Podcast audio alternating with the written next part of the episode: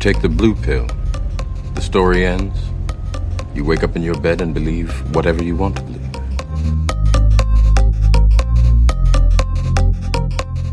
¿Qué tal? ¿Cómo estáis? Muy buenas. Bienvenido a Soma, tu dosis de no ficción. Seleccionamos para ti los mejores libros transformándolos en cápsulas concentradas de audio con las mejores ideas del texto para que las disfrutes en cualquier momento. Ya no hay vuelta atrás, la píldora de hoy empieza en 3, 2, 1.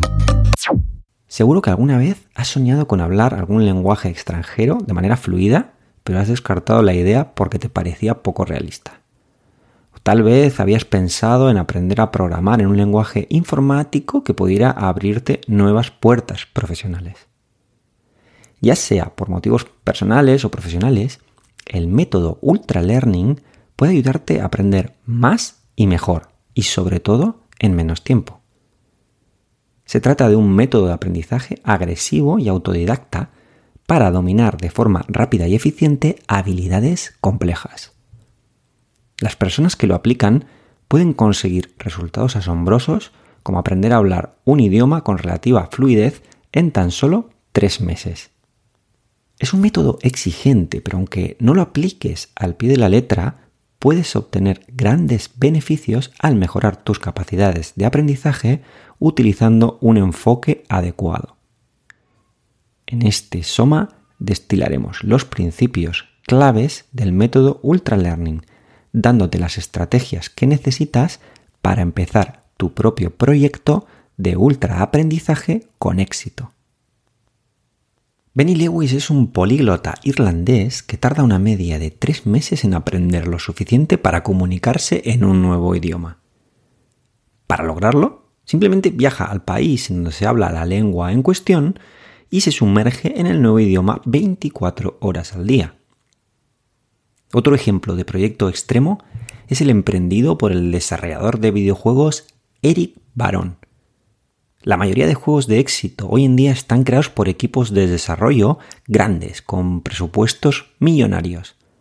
Tras terminar su grado de ingeniería informática, Eric decidió trabajar lo mínimo y así tener tiempo suficiente para desarrollar en solitario el juego de su vida.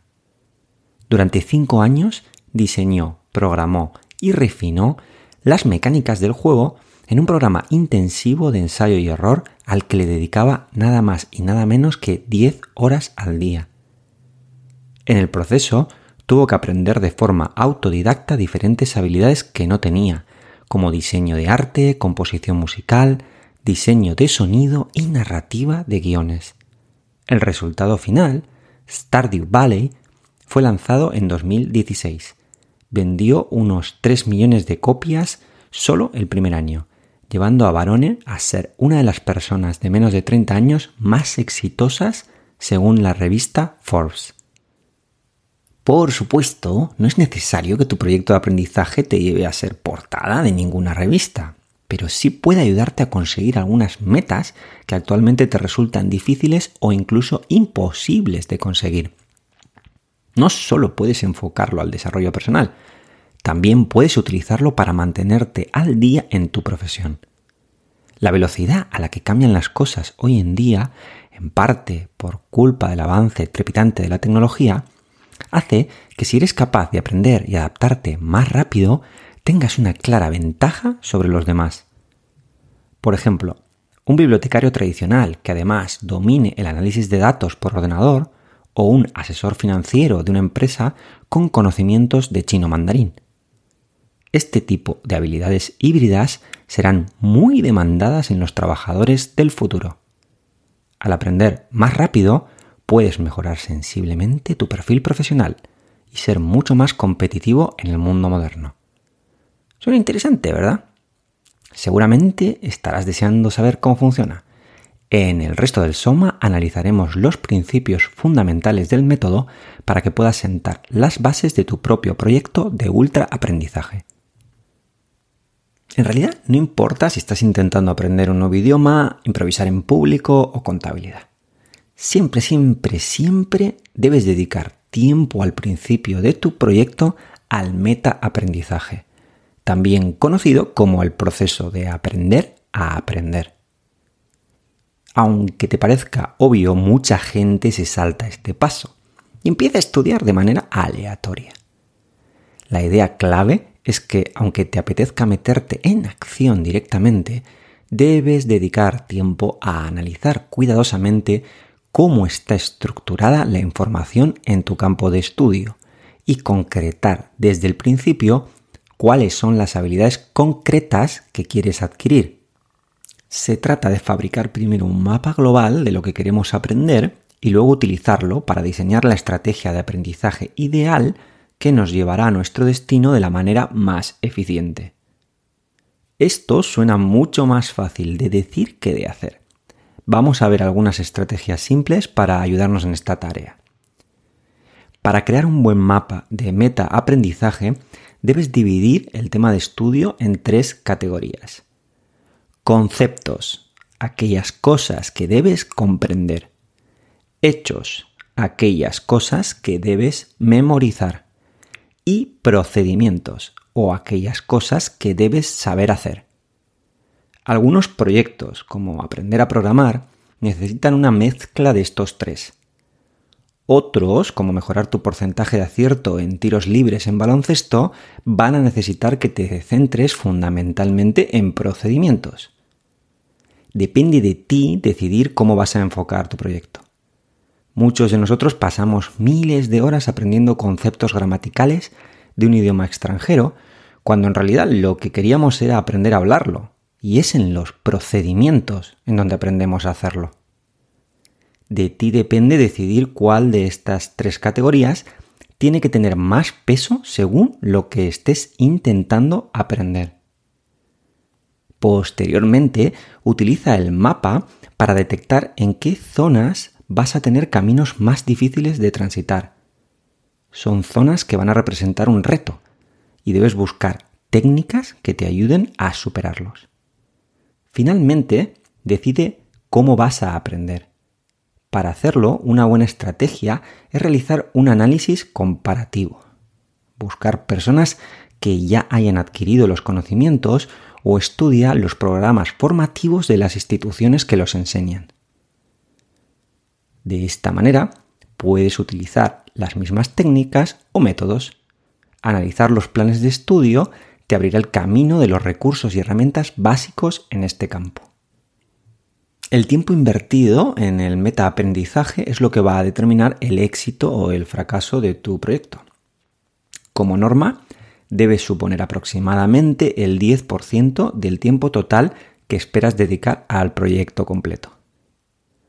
Una vez tengas dibujado el mapa, es hora de mejorar tus capacidades de foco para evitar que te salgas de la ruta durante el viaje y llegues a tu destino en el menor tiempo posible.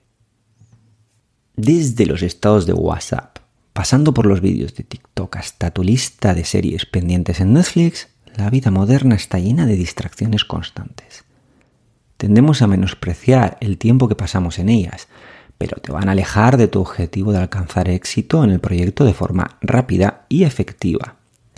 Debes diseñar contrafuegos para proteger tus capacidades de concentración.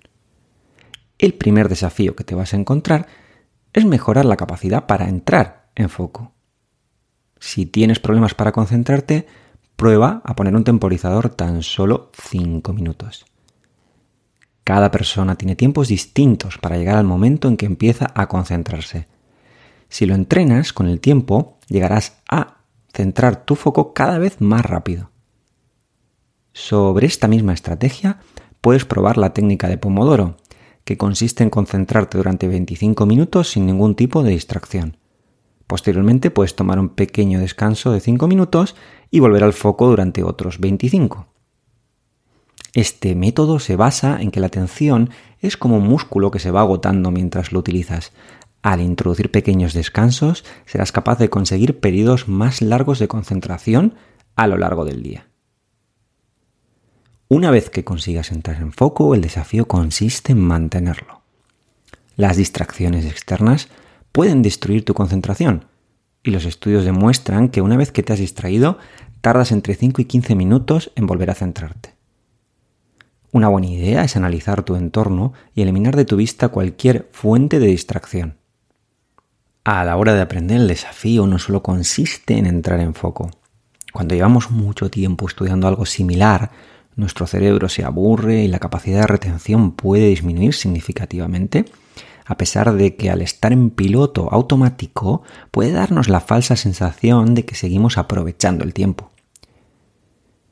Para combatir este fenómeno, puedes probar la técnica del intercalado. Al diseñar tus sesiones de estudio, lo ideal es intercalar diferentes modos de estudio para maximizar la capacidad de tu cerebro para aprender cosas nuevas. Por ejemplo, si tienes 10 horas a la semana para aprender chino, es mejor dedicar 10 sesiones de 2 horas que una sola sesión larga de 10 horas.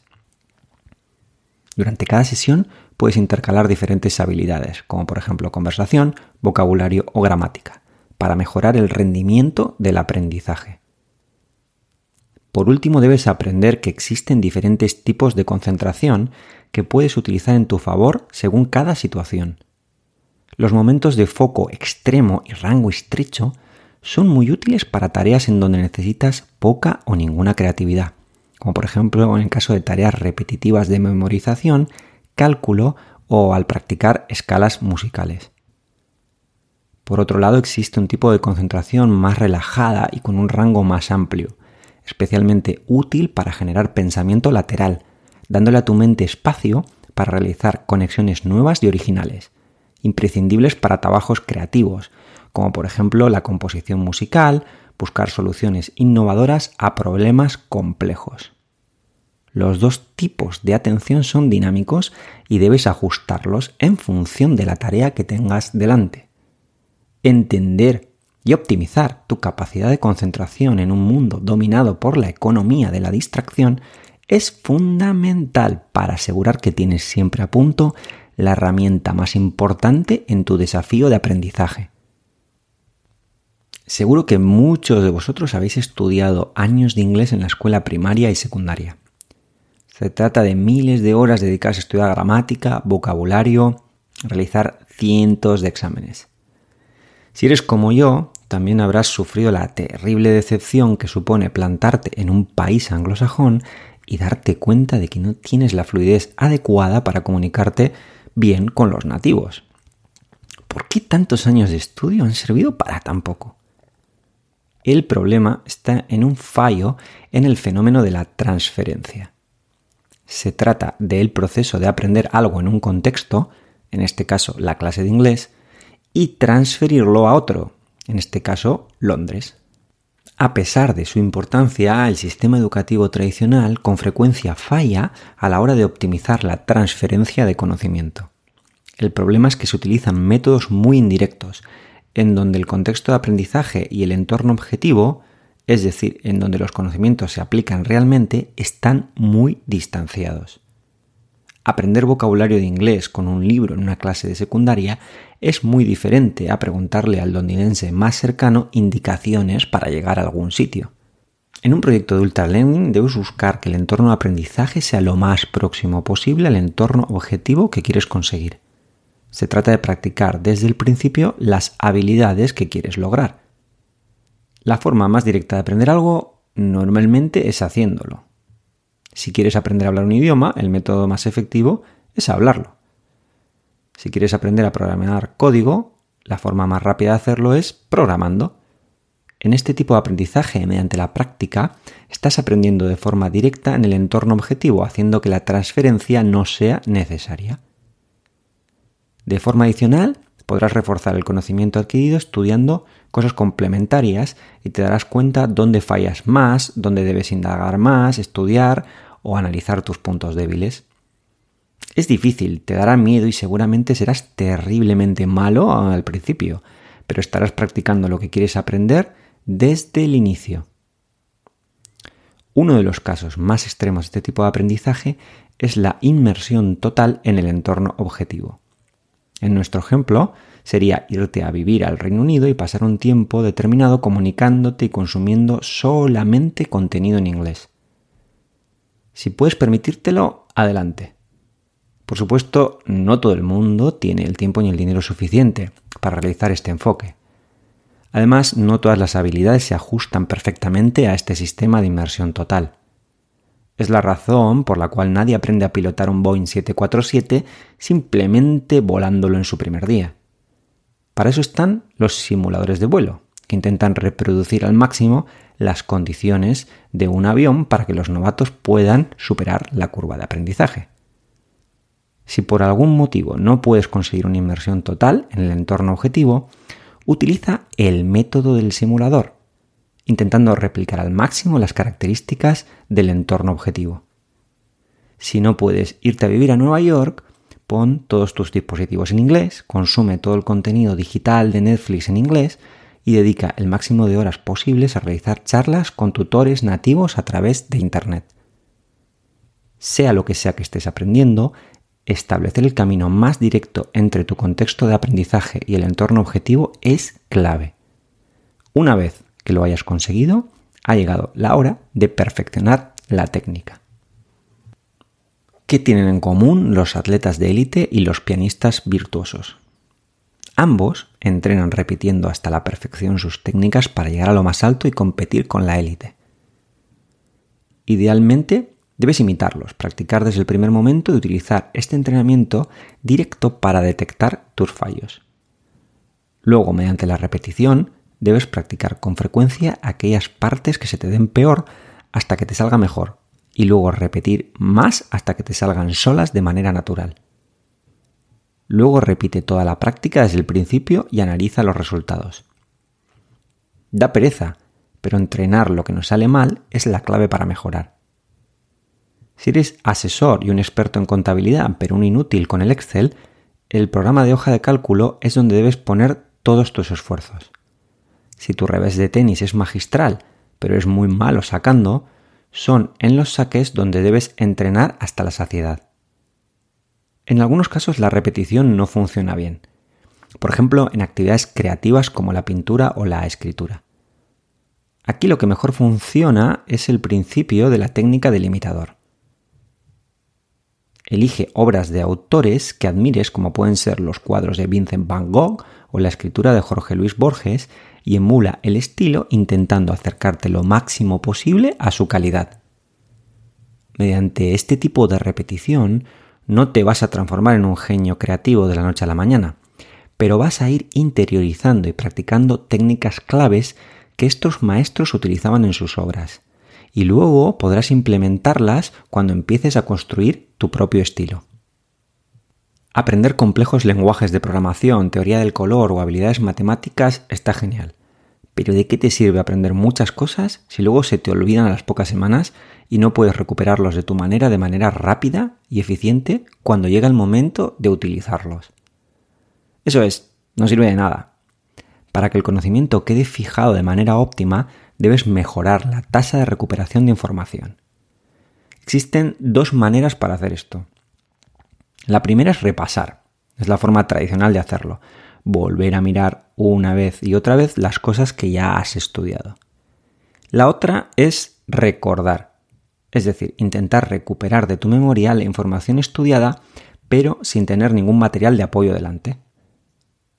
Los estudios indican que el método de recordar es muchísimo más efectivo que el de repasar a la hora de fijar conocimientos a largo plazo. A pesar de esto, la mayoría de los estudiantes optan por la estrategia del repaso, revisando los conceptos una y otra vez para consolidar el aprendizaje. ¿Por qué la mayoría prefiere el repaso frente a intentar recordar de manera activa? La respuesta está en el concepto de juicio de aprendizaje. Cuando estamos leyendo un concepto que somos capaces de entender sin mucha dificultad, es decir, las cosas que ya nos hemos estudiado, nuestro cerebro lo interpreta como que ya las hemos fijado perfectamente en la memoria a largo plazo. Volver atrás y revisar nos da la falsa sensación de que hemos fijado correctamente toda la información. Es una actividad que es sencilla y encima nos da tranquilidad. Confirma nuestra percepción de que estamos aprendiendo satisfactoriamente. El problema es que esto no siempre es verdad. Por el contrario, si cierras el libro e intentas explicarle a alguien lo que has aprendido, como si fuera un examen oral, te darás cuenta de que te encuentras con una tarea dura, complicada y poco apetecible. Al hacerlo cometerás muchos fallos, pero gracias al fenómeno de la dificultad deseable estarás forzando a tu memoria a mejorar su capacidad de retención, mejorando la capacidad de recuperar dicha información en el futuro cuando la necesites. Este tipo de método de repaso es un gran desconocido, a pesar de ser de hijos el más eficiente. Veamos algunos ejemplos por si no sabes cómo llevarlo a la práctica. Puedes probar un ejercicio de recuerdo libre. Después de una sesión de estudio, pon un folio en blanco sobre la mesa y ponte como reto escribir todo lo que recuerdes con el máximo nivel de detalle. Otro enfoque es cambiar la forma en la que tomas notas a medida que vas estudiando. Prueba a redactar preguntas que te fuercen a generar una respuesta. En vez de escribir, la motivación intrínseca es aquella que surge de uno mismo sin necesidad de castigos o recompensas externas, deberías escribir, ¿en qué consiste la motivación intrínseca? Al repasar tus temarios puedes combinar esto con el recuerdo libre e intentar responder las preguntas en un papel. Si no sabes responder correctamente o tienes muchas lagunas, ya sabes dónde tienes que trabajar más duro.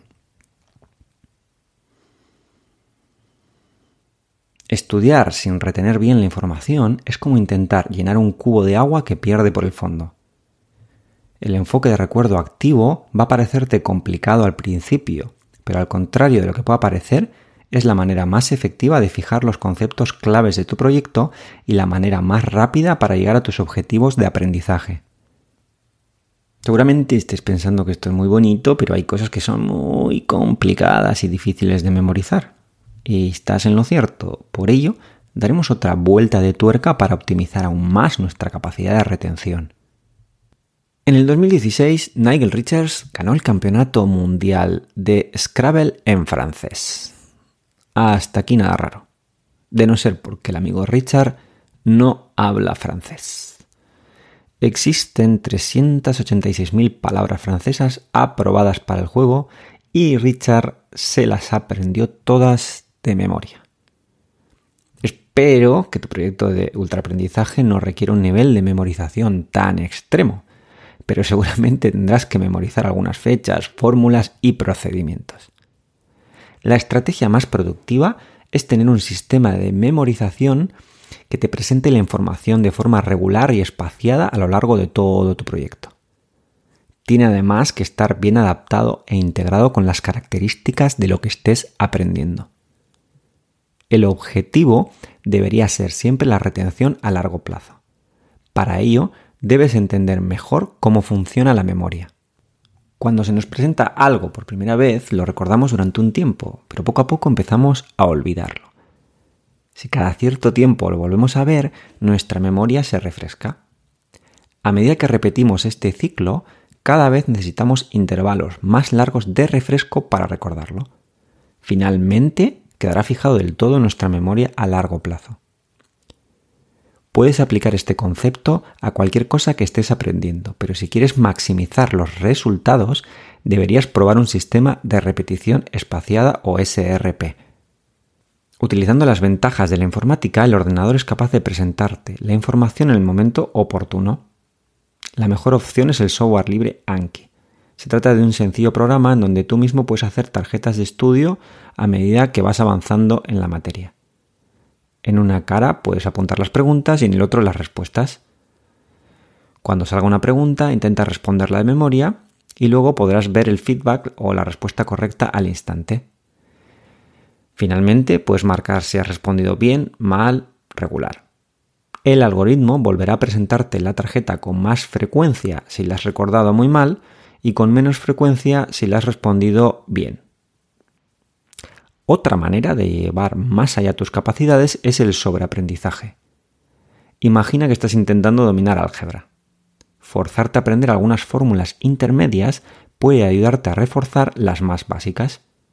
Los estudios científicos demuestran que aprender capacidades superiores no solo supone un reto para tus habilidades actuales, sino que potencia la retención de los niveles inferiores. Otro concepto clave para progresar adecuadamente es el feedback o retroalimentación. En muchas ocasiones hemos aprendido que fallar está mal que debemos ocultar nuestros errores. Quítate eso de la cabeza. Fallar es el secreto de la excelencia. Mejor dicho, ser consciente de los fallos para poder corregirlos y para ello necesitas tener feedback de alta calidad. Vamos a ver un poquito con más detalle este tema. Existen tres tipos de retroalimentación. El primero y el más básico es el feedback de resultados. Es aquel que confirma que has conseguido o no el objetivo buscado. Por ejemplo, si das una charla y la audiencia aplaude al terminar la presentación, aplauso igual charla terminada. Aunque sea gratificante, es difícil extraer información útil de este tipo de feedback. El segundo tipo es el feedback informativo, que te da algo más de información para saber en qué aspectos puedes mejorar. Por ejemplo, cuando ves gente bostezar en la sala o cuando gente abandona la sala en medio de la presentación o cuando los asistentes rellenan una encuesta post conferencia sobre los aspectos que menos les ha gustado. Finalmente, y con mucha diferencia, el mejor de los feedback que puedes obtener es el feedback correctivo. Se trata de aquel que no solo te aporta datos sobre lo que estás haciendo mal, sino que además te aconseja sobre la forma en la cual puedes corregirlo. Imagínate, por ejemplo, que en la presentación tienes dentro del público un experto conferenciante con 20 años de experiencia. Al terminar, te vas a comer con él y te explica qué partes funcionaron mejor y cuáles peor, dándote además consejos útiles sobre cómo mejorar estas partes. Para mejorar más rápido, debes priorizar el feedback correctivo por encima del informativo y este por encima del feedback de resultados. En cualquier caso, ¿Cómo puedes asegurarte de que estás recibiendo suficiente feedback en primer lugar? Debes asegurarte de llegar al punto de error.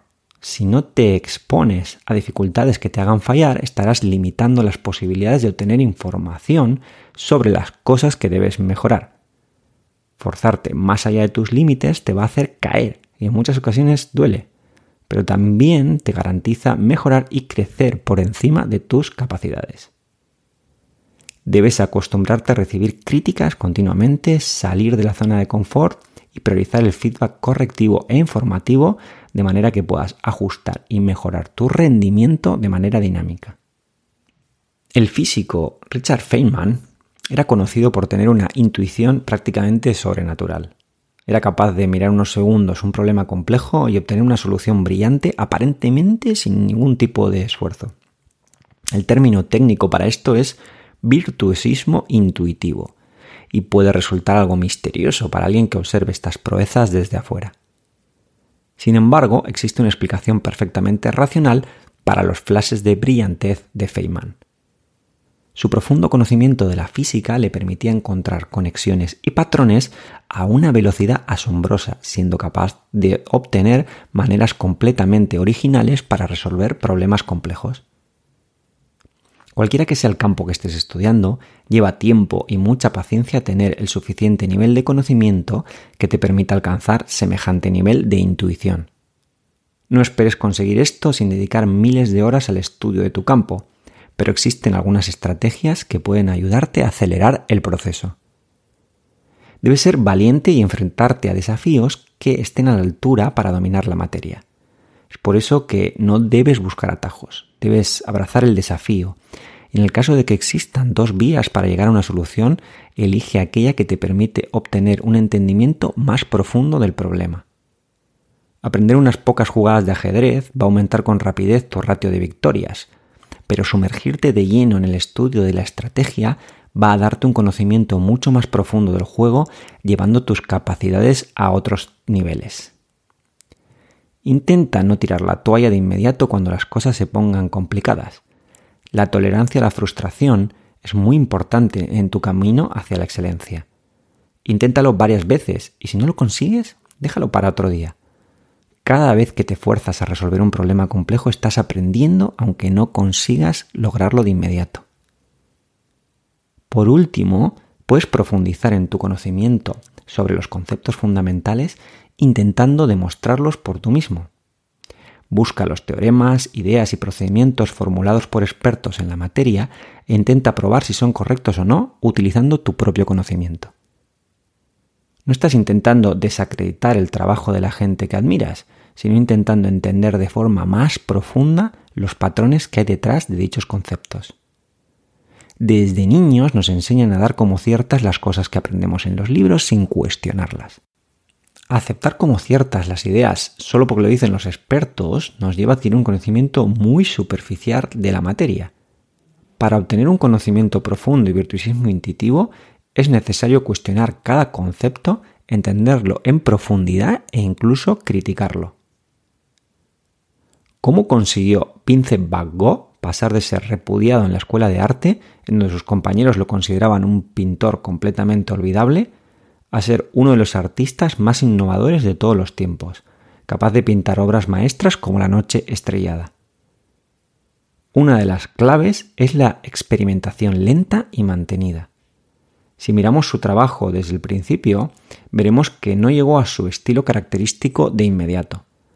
Trabajó y probó sin descanso diferentes estilos y técnicas hasta que llegó a dominar por completo su arte. Luego siguió experimentando aún más, hasta finalmente llegar a obtener un estilo completamente único. La experimentación es el ingrediente secreto del ultraaprendizaje, que puede llevarte de ser un estudiante aplicado a generar ideas innovadoras y originales. A primera vista, los ultralearners pueden parecer bichos raros e incluso frikis, pero en realidad cualquier persona puede adoptar este enfoque autodidacta intensivo para aprender a dominar habilidades complejas en un periodo de tiempo récord. ¿Quieres comenzar tu propio proyecto de ultraaprendizaje? Empieza por la base y dedica mucho tiempo al metaaprendizaje de dicho campo. Posteriormente, optimiza tu estudio mejorando la concentración en lo importante que quieres aprender y elimina todo lo superfluo. Practica mediante la repetición espaciada, utilizando técnicas modernas para mejorar la capacidad de retención. Busca siempre que puedas feedback correctivo o informativo para corregir tus errores y mejorar más rápido. No esquives las dificultades e intenta sobreaprender a pesar de que te resulte duro en muchas ocasiones. Demasiados años aprendiendo con métodos de aprendizaje obsoletos nos hacen pensar que necesitamos décadas para dominar una materia. Si usas técnicas modernas y diseñas bien tu estrategia, puedes aprender habilidades complejas muy rápido. Incluso puedes llegar a niveles superiores obteniendo habilidades intuitivas y creando contenido original gracias a la experimentación. No te pongas límites absurdos y sobre todo nunca dejes de aprender. Recuerda lo que decía Henry Ford. Cualquier persona que deja de aprender es viejo, ya sea a los 20 o a los 80. Cualquier persona que sigue aprendiendo se mantiene joven.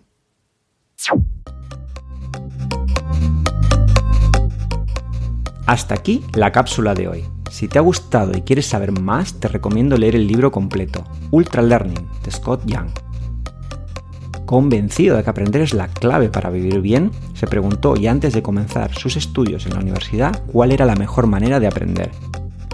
La búsqueda le ha llevado a realizar diversos experimentos de aprendizaje, como conseguir seguir los cuatro cursos de la ingeniería informática del MIT en 12 meses sin asistir a clase o aprender cuatro idiomas en un año. Estamos también en Instagram como Soma Nonfiction, en donde publicamos contenido relacionado con cada episodio de Soma. Si te ha gustado el episodio y quieres contribuir a que más gente lo disfrute, no dudes en compartirlo con tus amigos o en tu red social favorita. Gracias por escuchar y hasta la siguiente dosis.